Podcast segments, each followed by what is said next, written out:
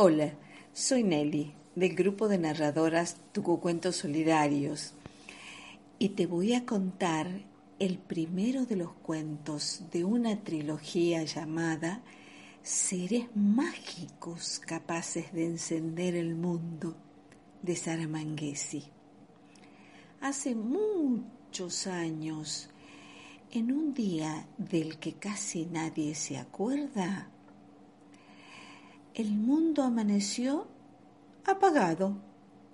Se veía gris, silencioso, triste, y la gente andaba por las calles sin comprender qué pasaba.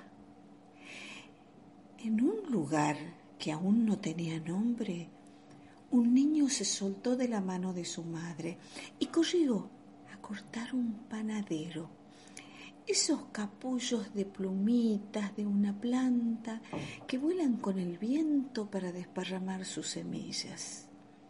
Pensaba que si hacía volar muy alto las plumitas, su mamá se alegraría y le sonreiría.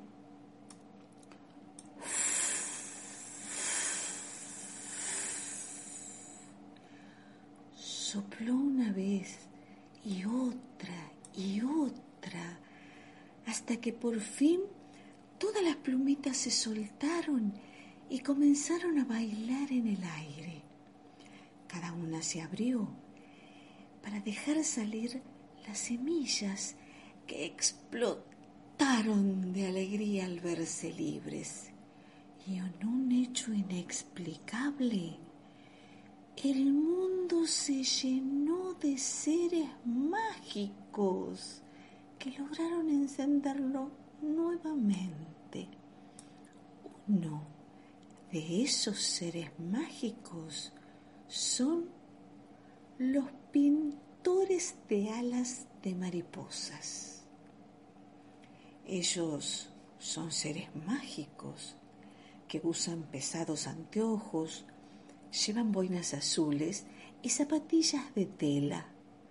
Sus manos, sus manos son blancas y finas, casi transparentes. Ellos esperan pacientemente cada amanecer. Y cuando las mariposas se despiertan y desperezan,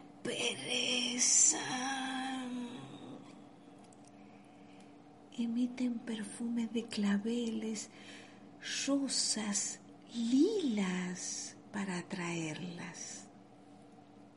Cuando ellas llegan, cubren el cuerpo de los pintores aleteando y estos abren sus diez dedos generosos y los agitan al ritmo del canto de los pájaros, colocando gotitas de colores iguales en las dos alas de cada mariposa. El movimiento de las alas y de los dedos producen los diseños más variados.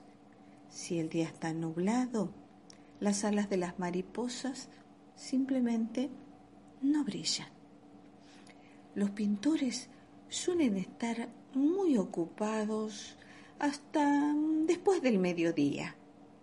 A esa hora se lavan sus dedos cuidadosamente en las lágrimas de los cocodrilos y se van a comer moras, remolachas, mostaza, lechuga, para así poder recargar sus pinturas.